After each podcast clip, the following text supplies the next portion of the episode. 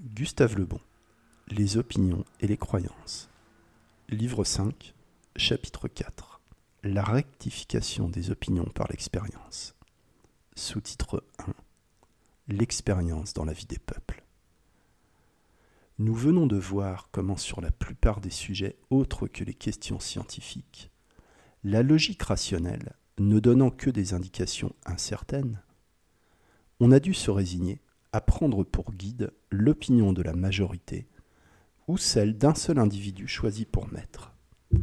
L'acceptation d'une opinion ne suffisant pas à la transformer en vérité, comment réussir à découvrir son exacte valeur?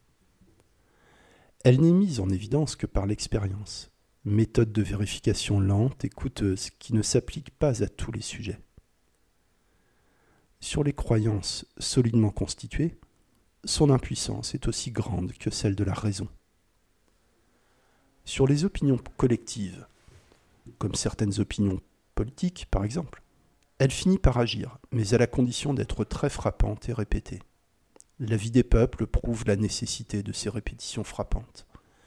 Des entassements de ruines et des torrents de sang sont parfois nécessaires pour que l'âme d'une race s'assimile certaines vérités expérimentales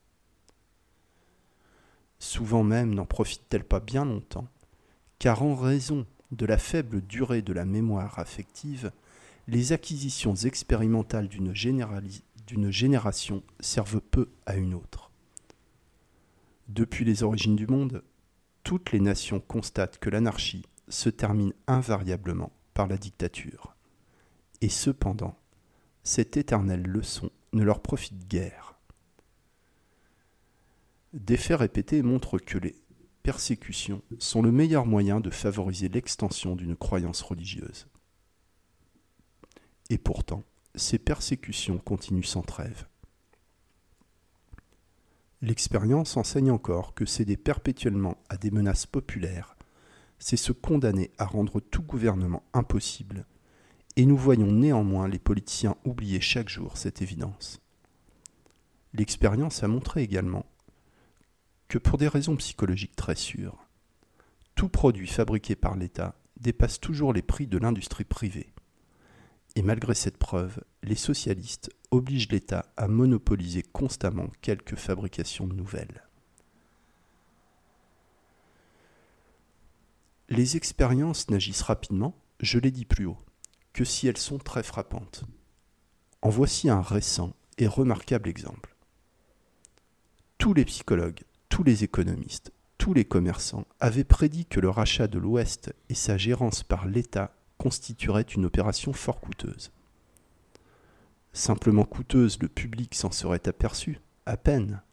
Mais l'administration étatiste de cette ligne produisit en quelques mois une telle accumulation d'épouvantables catastrophes et de morts horribles que la leçon de l'expérience a été immédiatement comprise.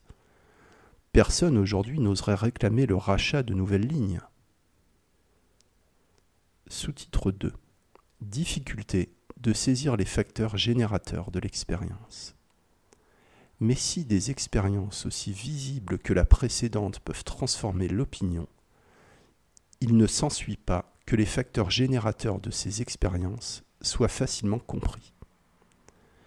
En ce qui concerne par exemple les accidents dont je viens de parler, le ministre des Travaux publics n'a nullement aperçu les causes secrètes d'une anarchie impossible à nier. Obligé de reconnaître que les nombreuses catastrophes dues à des collisions de trains provenaient surtout de l'indiscipline d'un personnel n'observant plus les règlements, il crut y remédier par la révocation du directeur du réseau. Son successeur n'eut d'autres ressources pour diminuer les accidents que de réduire considérablement le nombre de trains et leur vitesse moyen assurément peu glorieux, mais sûr. Qu'aurait-il pu, d'ailleurs, contre des effets provoqués par des causes étrangères à son action, ni octroyer à l'administration de l'État une capacité industrielle qu'elle ne possède pas, ni davantage créer chez les employés excités par d'ambitieux entraîneurs la discipline, le zèle, le respect des règlements indispensables à leur profession? Comment écrivait Le Temps avoir un personnel de choix dans un réseau dont les politiciens d'arrondissement n'ont voté le rachat que pour y caser leurs protégés et s'y faire une clientèle. Comment obtenir une stricte soumission de ces cheminots dont toutes les incartades sont immédiatement excusées et couvertes par un groupe de députés démagogues? En attendant, concluait le même journal, l'État qui patauge si misérablement sur son propre réseau serait sage de laisser les compagnies exploiter les leurs en toute liberté et de ne point leur imposer des abus dont il a vu chez lui les désastreuses conséquences. Vain espoir, l'État, c'est-à-dire les politiciens qui pèsent sur lui, ne cesse de persécuter les compagnies, de les accabler de charges et d'encourager l'indiscipline et les réclamations de leurs agents. Mais la fatalité des choses dominant les discours a donné une nouvelle leçon expérimentale qui finira sûrement par être comprise. Il y a quelques années, j'avais prédit dans un article de revue que le résultat des despotiques interventions étatistes serait de faire tomber rapidement la valeur des actions des compagnies, c'est-à-dire un des éléments les plus stables de la richesse publique parce qu'il est réparti dans le plus grand nombre de mains. Cette prédiction s'est réalisée rapidement. La plupart des actions ont subi une baisse énorme, atteignant pour le Lion près de 17% les actions de cette compagnie, cotées en février 1909 à 1385 francs à la bourse, tombaient à 1150 francs en février 1911. Il faudra que la chute soit plus profonde encore et surtout que ses répercussions se manifestent nettement pour que cette leçon expérimentale profite. Les mêmes causes produisant généralement les mêmes effets, ne nous étonnons pas de rencontrer dans notre marine militaire une anarchie identique à celle constatée plus haut. Le récent travail du rapporteur du budget de la marine en fournit l'indiscutable preuve. De 1891 à 1906, dit-il, l'Allemagne a dépensé pour sa marine 2508 millions, tandis que la France en dépensait 1809. Cependant, malgré cette différence de 1300 millions, l'Allemagne était parvenue à former une flotte sensiblement supérieure à celle de la France. Ces chiffres condamnaient notre administration. L'opinion publique restait indifférente. Pour l'émouvoir, et par contre-coup pour agiter la Chambre, il fallait plus que des mots. Des accidents, des catastrophes, du sang. Après le Sully, le Chanzy, la Nive, la Vienne, c'est le Farfadet et le Lutin qui coulent. Sur la couronne, des canons éclatent, des servants sont éventrés. À Toulon, une de nos plus belles unités, l'INA, entre en éruption comme un volcan. Après ce dernier et terrible revers, il ne devient plus possible d'accuser le seul hasard. Une enquête s'imposait. Stupéfaite et émue, l'opinion publique apprit que malgré les centaines de millions qui lui avaient été consacrés la marine manquait non seulement de navires de guerre puissants, mais encore de canons, de munitions, d'approvisionnement et de bassins de radoub. Elle sut qu'après un seul combat, même très court, aucune place, aucun port ne pourrait ravitailler une escadre ni en charbon ni en projectiles. Ce n'est pas l'argent qui nous a fait défaut, nous en avons eu plus qu'il n'en fallait pour égaler l'Allemagne. Ces constatations, conclut le rapporteur, sont accablantes accablante en effet. Malheureusement, il n'y a aucune chance d'espérer que les causes multiples ayant engendré de tels résultats, indiscipline croissante, les ouvriers des arsenaux sous l'influence d'excitations journalières, désorganisation complète des services produites par les ingérences politiques et les rivalités de fonctionnaires qui se jalousent, influence socialiste obligeant l'État à se charger de constructions que l'Allemagne confie à des industries privées, etc., puissent disparaître. Dans les cas précédents, les résultats des expériences se sont montrés rapidement, mais il arrive parfois qu'ils se manifestent avec lenteur. La destruction presque instantanée de la flotte russe par les grands cuirassés japonais et l'impuissance des torpilleurs ont été nécessaires pour faire comprendre la faute énorme commise il y a quelques années en abandonnant la construction des cuirassés pour les remplacer par une flotte de petits croiseurs et de torpilleurs reconnus inutiles maintenant. Des centaines de millions furent ainsi gaspillés. Notre pays resta sans défense. Jusqu'au jour où l'erreur étant expérimentalement démontrée, il fallut se décider à entreprendre la construction d'une nouvelle flotte.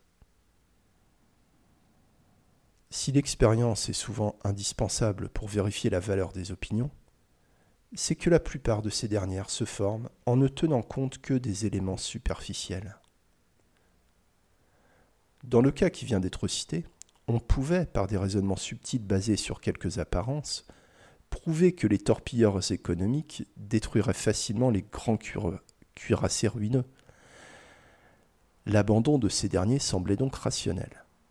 Les conséquences lointaines de mesures d'apparence rationnelle ne sont visibles qu'à des esprits pénétrants. Et ce ne sont pas souvent eux qui gouvernent. J'ai montré dans ma psychologie politique combien furent finalement nuisibles nombre de lois paraissant dictées par d'excellentes raisons. L'expérience prouva même que la plupart de ces lois draconiennes agissaient généralement d'une façon exactement contraire aux intérêts de ceux qu'elles voulaient protéger. Comme type des résultats ainsi obtenus, un des plus curieux a été fourni récemment par la ville de Dijon. Les hasards de la cécité populaire y ayant fait élire une municipalité socialiste, ces braves gens s'imaginèrent favoriser les ouvriers en remplaçant l'octroi par de lourdes taxes frappant seulement les détenteurs supposés de la richesse. D'inévitables répercussions se manifestèrent en très peu de temps, et loin de diminuer le prix de la vie augmenta considérablement pour les travailleurs les socialistes apprirent expérimentalement, mais aux dépens de leurs administrés, que les lois économiques dédaignées quand on ne les comprend pas rendront toujours impossible l'établissement d'une taxe quelconque sur une classe unique de citoyens. Par voie d'incidence, elle se répartit bientôt sur toutes les autres, et ce n'est pas celui contre lequel a été voté l'impôt qui le paye. Les leçons de l'expérience étant le plus souvent très nettes, pourquoi tant d'hommes politiques auxquels l'intelligence ne manque pas toujours les comprennent-ils si peu? C'est que, je l'ai dit déjà, l'expérience reste à peu près sans action sur la croyance. Or, les conceptions politiques des partis avancés, n'étant plus des opinions, mais bien des croyances, ont pour soutien ces éléments mystiques et affectif dont nous avons montré l'irrésistible force. La raison, invoquée sans cesse par les politiciens, n'exerce pas plus d'influence sur eux que sur les dévots d'aucune foi. Des certitudes exclusivement mystiques ou sentimentales dictent leur conduite. Ils sont maîtres de leur discours, mais non des invisibles suggestions qui les font naître. Connaissant ainsi la jeunesse secrète d'opinions qui ne possèdent de rationnel que l'apparence, on ne saurait s'indigner contre l'incompréhension de leurs auteurs. Des vérités éclatantes pour des esprits guidés par une logique rationnelle dégagée de tout élément étranger resteront toujours inaccessibles aux hommes que la simple croyance conduit. Ils sont inaccessibles à la raison, à l'observation et à l'expérience.